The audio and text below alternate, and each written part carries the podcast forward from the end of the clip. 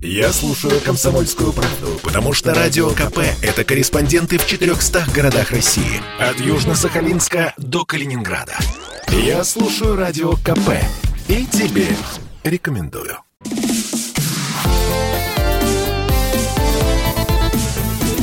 Доброволец. Доброе воскресное утро, уважаемые радиослушатели. В эфире, как обычно, по воскресеньям программа «Доброволец». Программа о смысле жизни, о хороших делах и замечательных людях, которые эти дела своими руками делают. И слава богу, таких людей в нашей стране много. И у нас сегодня в гостях Марина Ходакова, директор Ассоциации родителей и детей с дислексией и Екатерина Савина, консультирующий логопед и автор вебинаров Ассоциации родителей детей с дислексией, которую, может быть, я неправильно называю, может быть, это на самом деле дислексия. Я об этом сейчас спрошу, это будет мой первый вопрос. И старший логопед научно-практического центра психического здоровья детей и подростков имени Сухаревой. Здравствуйте, доброе утро. Доброе утро. Так дислексия или дислексия? Вот как вот э, даже русскому человеку сложно выговорить это слово? Я думаю, что для начала русскому человеку надо понять, что это такое. А уж как произносить, это, это вторично, можно и так, и так. Так что я готова сказать, что это такое. Давайте расскажем, потому что мы не случайно сегодня пригласили именно вас в наш эфир, потому что знаем, что нас в воскресном эфире радио «Комсомольская правда» слушает очень много родителей. Очень много родителей, которые вот в этот момент, воскресное утро, везут своих прекрасных деток в кружки, на занятия, на катки. И, конечно, наш разговор сегодня будет э, очень интересен и полезен. Так что же это такое? Дислексия – это стойкое нарушение способности к освоению навыков чтения при полностью сохранном интеллекте. Если уже детализировать, то есть еще дисграфия и дискалькулия. Это, в принципе, специфическое расстройство навыков письма и навыков счета. Вот то есть проще, да, mm-hmm. проще, проще говоря, это когда слова э, пишут слитно, например, или не, э, не замечают знаков препинания, так? Абсолютно. Путают местами, не могут глазами водить по строчке, строчка сливается. Вот как-то как так.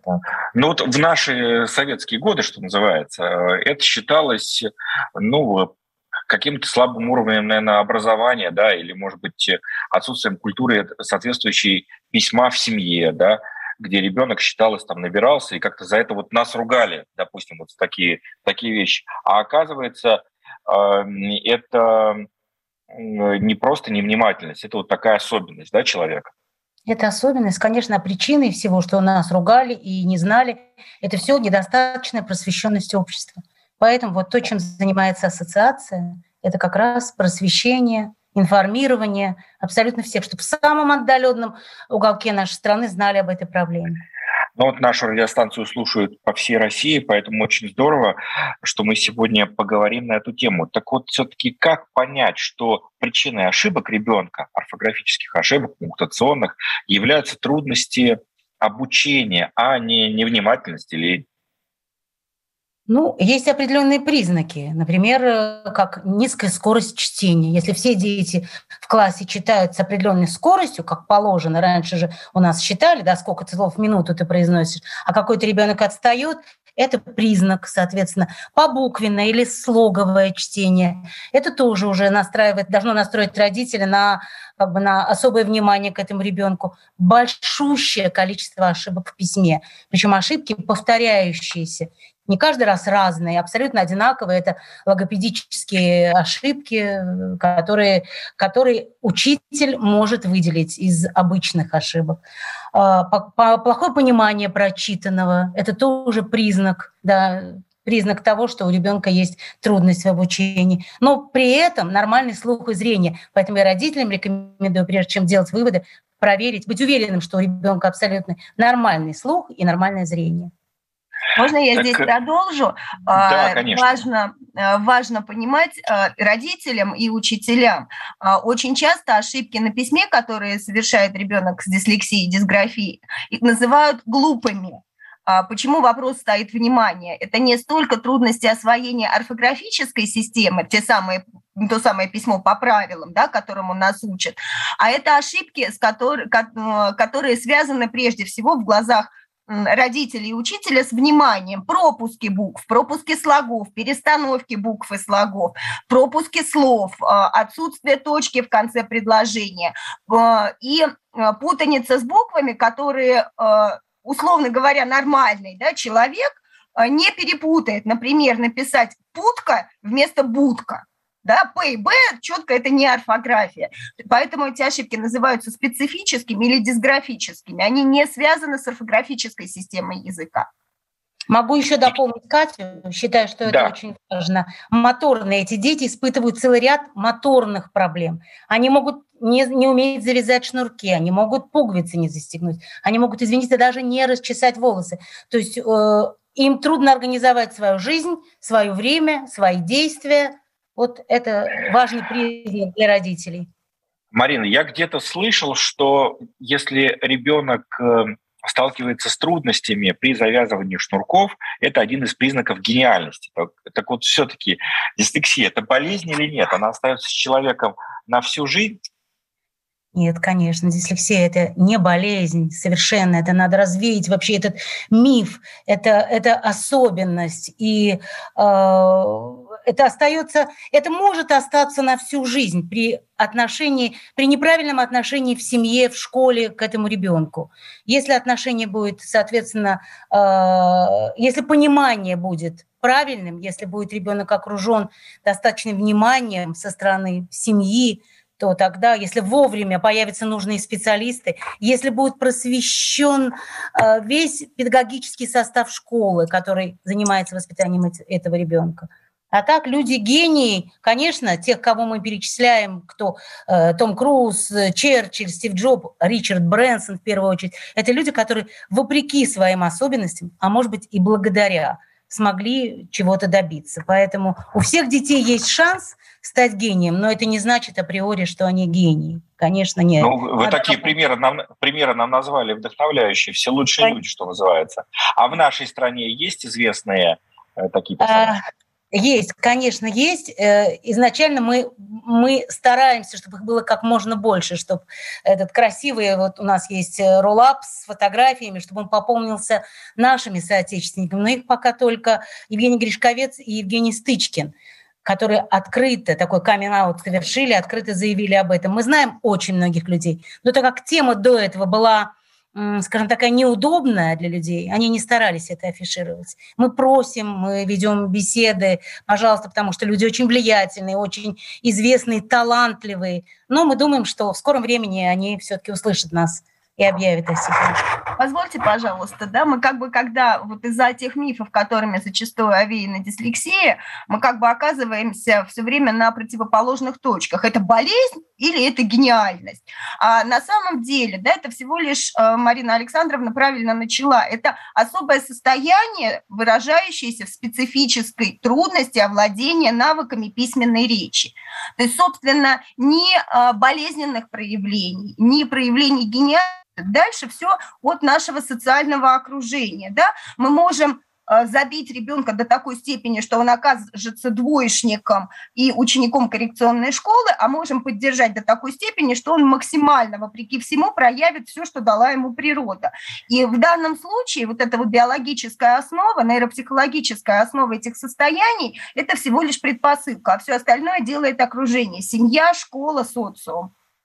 Да, и очень часто дети бывают жестокие, родители бывают жестокие. Они видят, что ребенок э, в классе, может быть, не так быстро усваивает материалы, может быть, э, совершает какие-то ошибки, как-то его обвиняют или сейчас есть слово буллинг, да, такое организуется, там, как говорится, только повод дай. Вот учителя все знают про эту историю или вы с учителями тоже ведете такую просветительскую работу? Мы ведем, конечно, мы начинали с того, что мы просто своими ногами э, пять лет назад, уже почти шесть, ходили по школам. А в принципе мы в 2019 году провели уникальный соцопрос – в нем было невероятное количество желающих поучаствовать, и даже произошло гораздо больше, чем мы планировали. И по итогам соцопроса мы, среди опрошенных, мы выяснили, что 61% вообще ничего не знают об этой проблеме. 61% – это катастрофическая цифра, это было в 91 э, в 19 году, извините. Вот видите, я поменяла буквы местами, поэтому это проблема. Цифры, цифры местами. Это проблема нас всех касается. Ну, как говорят психиатры, нет ничего такого в патологии, чего не было бы в норме. Мы все можем допустить да, какие-то ошибки а, в разных состояниях, но иногда они становятся стойкими, да, и тогда мы говорим о каком-то нарушении поддержки. Про учителей тоже поддержу Марину Александровну. А, если в федеральных центрах, в Москве, в Санкт-Петербурге состояние плюс-минус неплохое, хотя и здесь бывают совершенно страшные вещи с точки зрения осведомленности, а, то в регионах у нас вообще все достаточно тяжело, и отсутствие специалистов коррекционного профиля, отсутствие достаточного количества логопедов и нейропсихологов, которые сопровождали бы школьное обучение, а, иногда достигает катастрофических совершенно масштабов. Но благодаря ассоциации дислексии существует поддержка и для специалистов тоже. Не только семьи могут прийти на консультации, мы осуществляем а, мои коллеги осуществляем а, консультирование, такую своеобразную для психологов будет понятно, супервизию для специалистов, работающих а, с детьми с такими нарушениями. Ну что ж, э, через некоторое время снова вернемся в эфир радио «Комсомольская правда» и поговорим, что же такое дислексия, как с этим работают профессионалы и как э, можно больше узнать об ассоциации, которая сегодня у нас в гостях. Не переключайтесь. Марина Ходакова, Екатерина Савина и Вадим Ковалев в воскресном эфире радио «Комсомольская правда». Я предпочитаю правду, а не слухи. Поэтому я слушаю Радио КП. И тебе рекомендую.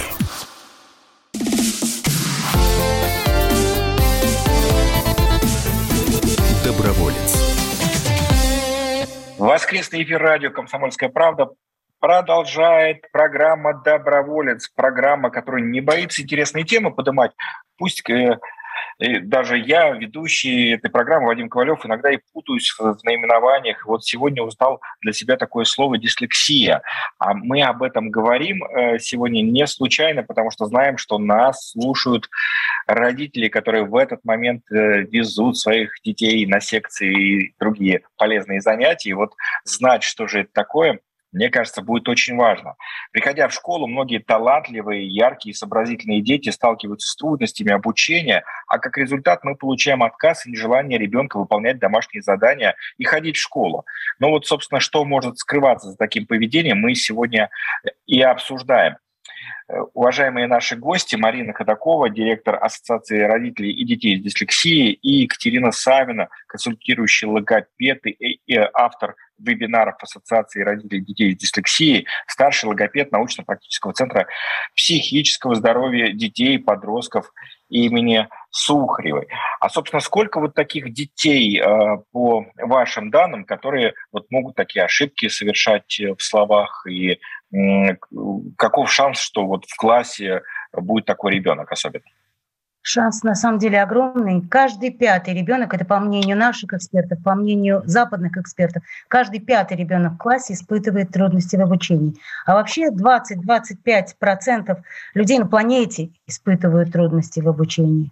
То есть цифр могу привести э, много. 10% э, среди учеников это стойкая дислексия, то есть люди, проявляющие стойкую дислексию. По мнению нашего ученого Корнева, который занимается, Александр Николаевич, который занимается этой проблемой 40-50 лет.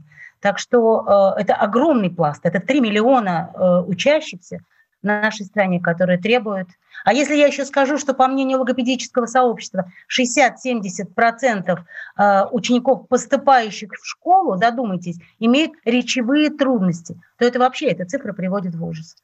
Вот так эмоционально я передаю статистические сухие данные. Ну, тут да, э, данные такие, что заставляют задуматься. Согласна. Если говорить про э, то, как диагностируют детей вот с такими особенностями, что такое психолого-медико-педагогическая комиссия? Зачем туда обращаются люди? Ну, это а... два немножко разных вопроса, да, можно последовательно тогда. А, собственно, диагностика нарушений, трудностей овладения навыками учебными, а, сюда относится и чтение, и письмо, и счет. А, это дело двух специалистов, преимущественно логопеда и нейропсихолога. У нас в основе письменной речи лежат два больших пласта. Речевая часть, вербальная часть, и неречевая, те процессы, которые обеспечивают а, зрительное восприятие, моторную координацию вот этих самых процессов а, письменной речи. А, соответственно, письменной речи как деятельности. За речевую часть, соответственно, отвечает логопед, за неречевую – нейропсихолог.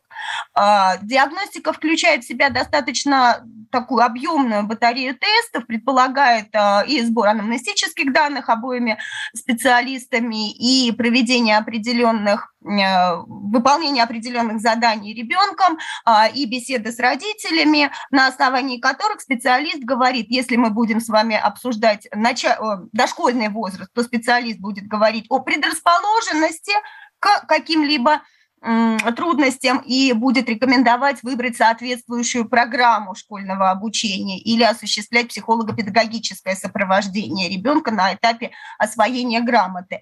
Если мы будем говорить с вами о диагностике уже трудностей обучения второй класс и старше, то, соответственно, специалист будет озвучивать, что есть а, именно это нарушение, дислексия или дисграфия, либо какие-то неспецифические нарушения чтения и письма, связанные с патологией слуха, зрения, а, когнитивными возможностями ребенка. Это вот то, что касается диагностики.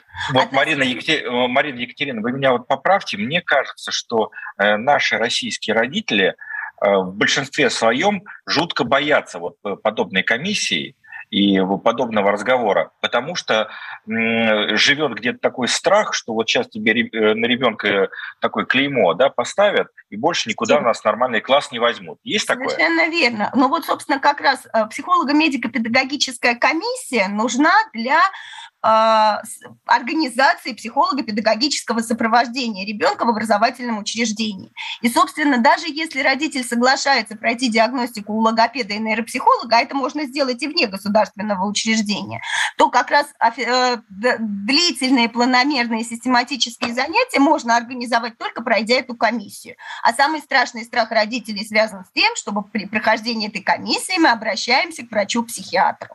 И вот здесь, да, собственно, на самом деле все самые страшные вещи, связанные с психиатрией в Советском Союзе, в постсоветском пространстве всплывают, а, и с ними достаточно сложно бороться. В общем, профессия психиатра у нас достаточно сильно стигматизирована на нашем пространстве. А, что точно важно понимать родителям? А, здесь, ну, мне всегда хочется привести в пример Э, соматическую, соматическое заболевание, да, мы же, когда у нас что-то болит, мы плохо себя чувствуем, мы идем к доктору, не дожидаясь, пока упадем в обморок. Мы хотим выяснить, что происходит, и получить помощь. Но, собственно, с любым психическим расстройством или вот таким пограничным состоянием, да, в качестве которых обычно рассматривают ну, определенные трудности а, освоения школьной программы. Ведь такая же история. Если мы придем вовремя и рано начнем работать, то нам никакой психиатр не страшен, никаких страшных диагнозов нам не поставят. И даже если да, вот, ну, как бы есть подозрение в, в отношении более сложной патологии у ребенка, ее же тоже лучше узнать заранее. Да, ну, как бы вот страусиная политика, спрятать голову в песок, она здесь не на пользу ни семье, ни ребенку. Потому что чем дальше мы от себя откладываем вот это вот признание того, что у ребенка есть какие-то проблемы, тем тяжелее с ними потом справляться в социальном плане. А, поэтому здесь я бы не боялась, психиатры, люди такие же, как мы с вами. Они живут, э, дышат, кушают, воспитывают. Важное заявление, да. Да, да Я... И здесь важно понимать, что даже если вам что-то сказали, с чем вы категорически не согласны, можно пойти ко второму, к третьему, к четвертому специалисту, получить экспертную точку зрения, а, сходить, опять же, на консультацию, допустим, в ассоциацию дислексии, получить мнение независимых экспертов, пообщаться с родителями, которые воспитывают детей с определенными трудностями. То есть знание собственно, помогает преодолеть все страхи. Да, я хочу присоединиться. Как? Да, сказать, пожалуйста, Марина. Я тоже от себя призываю родителей идти на психолого-медико-педагогическую комиссию во благо своих детей, исключительно во благо, а не во вред. Вот это надо запомнить да, и уяснить для себя. Каждому родителю. Да, Марина, хотел спросить э, про ассоциацию, которую вы представляете. Ассоциация родителей детей с дислексией видит миссию в том, чтобы дать детям э, с подобной историей и другими трудностями обучения возможность получить качественное образование. Э, как вы строите свою работу? Какие у вас есть э, проекты в ассоциации? Ну, э, у нас есть основная миссия ассоциации – это просвещение, безусловно. И у этого просвещения есть разные направления. Вот мы сейчас как бы проектами и не очень это называем, это именно направление нашей деятельности. Это э, первое направление – это онлайн-центр диагностики в котором по результату родители могут получить логопедическое или нейропсихологическое э, заключение, расширенное от любого, любого специалиста, соответственно, у которого он оказался, ребенок оказался на приеме. Это дорожную карту по психолого-педагогическому сопровождению ребенка, подборка обучающих материалов, то есть довольно расширенный список э, информации может получить родитель. Для специалистов это э, рекомендации профильных специалистов, для дорожную карту, то, точно так же психолого-педагогического сопровождения для детей не только с СДВГ, но с любыми нарушениями речи, для детей даже с задержкой психического развития, для детей с синдромом дефицита внимания и гиперактивности. В общем, масса рекомендаций. Также Марина, у... Марина, где, где искать эти рекомендации? Наверняка есть какой-то сайт, есть странички есть, в соцсетях. Есть. Я хотела обязательно это сказать. Есть сайт ассоциации дислексия.рф. Пожалуйста, обращайтесь. Там абсолютно вся информация представлена на этом сайте. Есть еще и каналы YouTube, где записаны все вебинары. Есть целые курсы вебинаров и для учителей, и для родителей, для специалистов широкого профиля.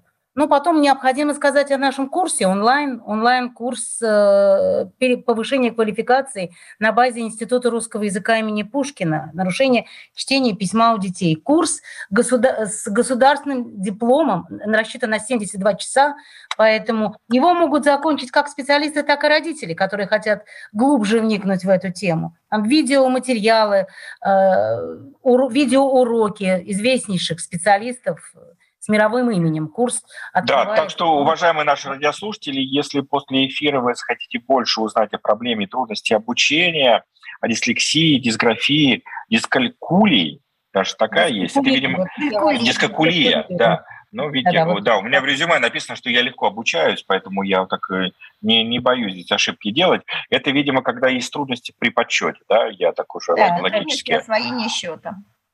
Да, друзья, если вы хотите больше об этом а, узнать, просто зайдите на сайт dyslexia.rf и вбейте это в поисковик, допустим, YouTube, и обязательно найдете а, много интересного контента, в том Позвольте числе... немного я... поправить, dyslexia.rf.com rf.com а, и там можно много интересного найти. Ну а мы вернемся после небольшой паузы. Воскресный эфир радио «Комсомольская правда» продолжит программа «Доброволец не переключать». Я слушаю Радио КП, потому что здесь самая проверенная и оперативная информация. И тебе рекомендую.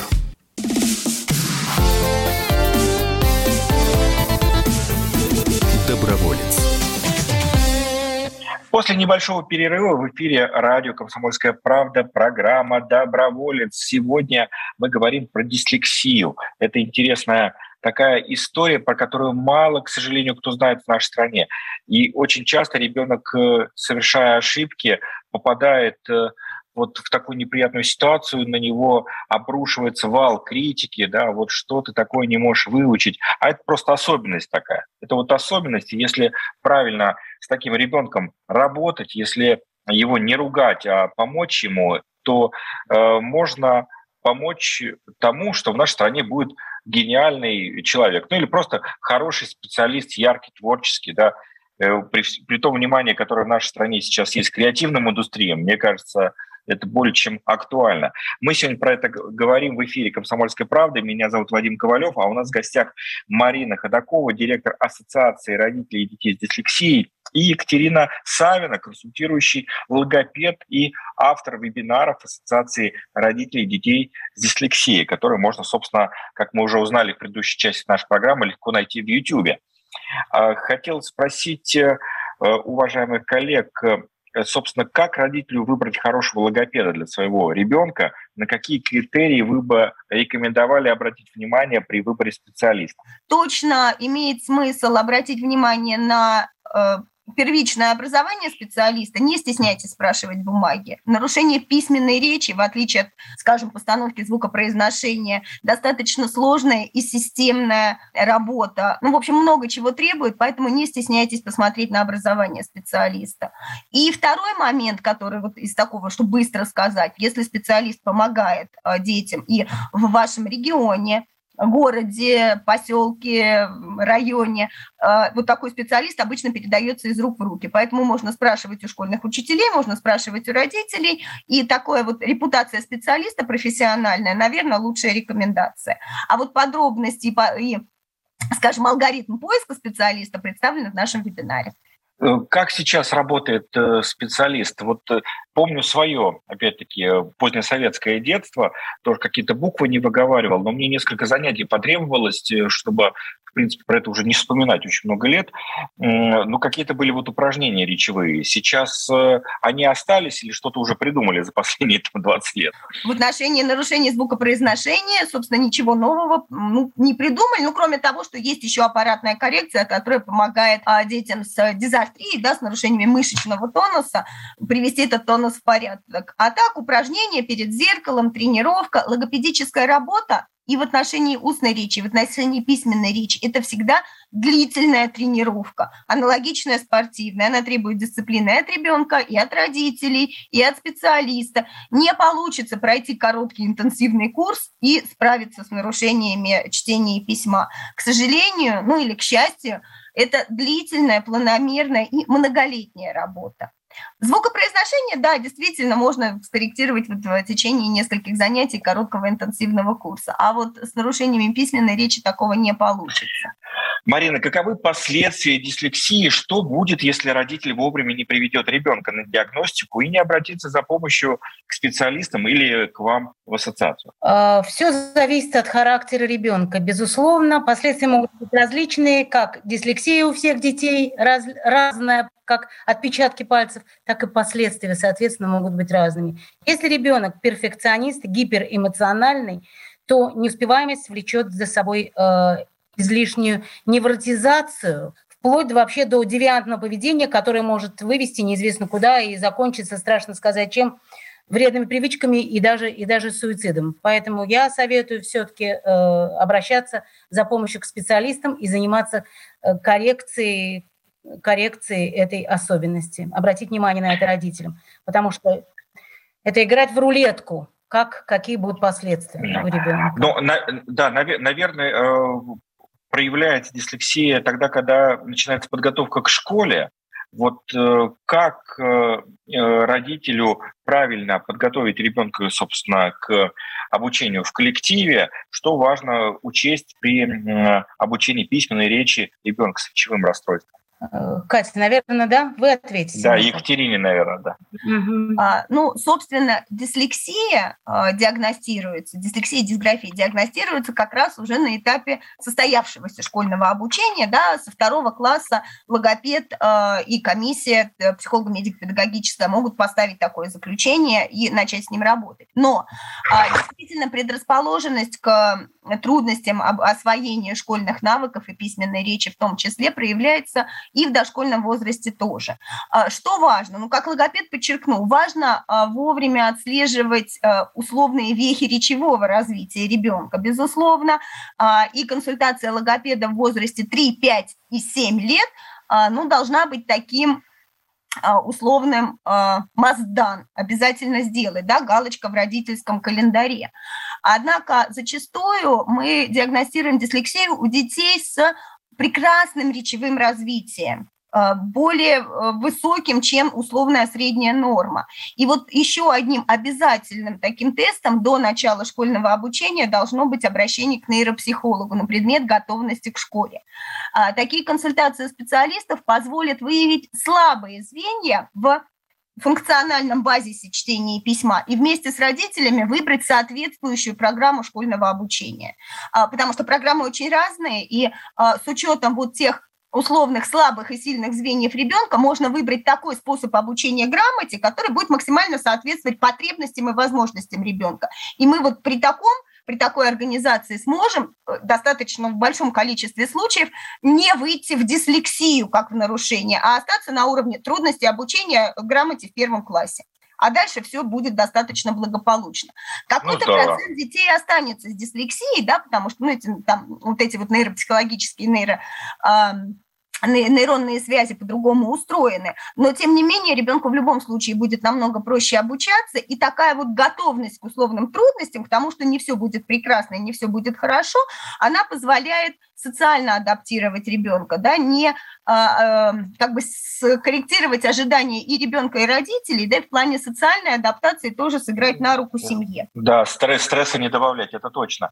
И, к слову сказать, вот э, Екатерина, вы нас немножко напугали тем, что dyslexia.rf.com, но я вот просто в Яндексе сейчас вбил dyslexia и первым выходит ваш сайт да. с огромным количеством э, материалов, поэтому, уважаемые наши радиослушатели, просто вот в поисковике вбейте dyslexia.rf или даже можно без точки, вбейте, сразу попадете к коллегам.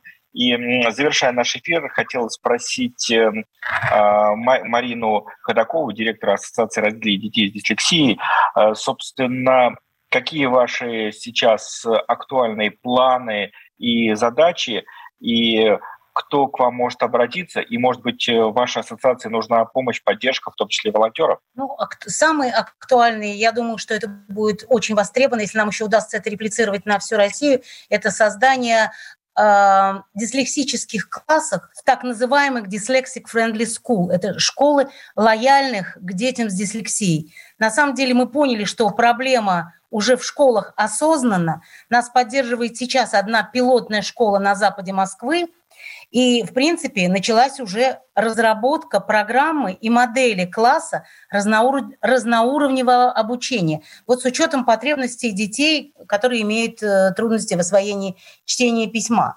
В классах будут организованы э, группы, это, в принципе, ничего особо нового. Все было когда-то, все новое – это хорошо забытое старое. Э, все было когда-то, э, были группы повышенной сложности, базовые группы, малые группы. Вот эти малые группы – это как раз э, группы, где можно индивидуализировать темп работы ребенка и сосредоточить его внимание. И вот в эту группу ребенок будет попадать только при условии прохождения э, школьной комиссии логопедов, э, психологов. То есть вот это нас, наш сейчас основной проект. Мы очень надеемся, что мы в апреле объявим набор в эту школу, и дальше нас услышат, поддержат, и реплицируем, повторюсь, на всю Россию вот такое, такую нашу инновацию. Да, спасибо большое, дорогие друзья. Был очень интересный эфир, хоть и коснулся очень сложной темы, но, наверное, самые главные правила мы сегодня озвучили. Во-первых, доверять и больше говорить со своим ребенком. Если что-то непонятно, всегда можно найти профильную ассоциацию Э, профильных специалистов, которые обязательно помогут. Но и не бойтесь иногда учителям подсказывать, э, если они что-то не знают. Есть э, специальные программы для наших замечательных учителей. Поэтому, друзья, если заинтересовала эта тема dyslexia.rf, вбивайте в поисковике. А у нас в эфире была Марина Ходакова, директор Ассоциации родителей и детей с дислексией, и Екатерина Савина, консультирующий логопед и автор вебинаров этой ассоциации замечательный, старший логопед научно-практического центра психического здоровья детей и подростков имени Сухаревой. До встречи в следующее воскресенье в программе «Доброволец» на волнах «Комсомольской правды». Доброволец.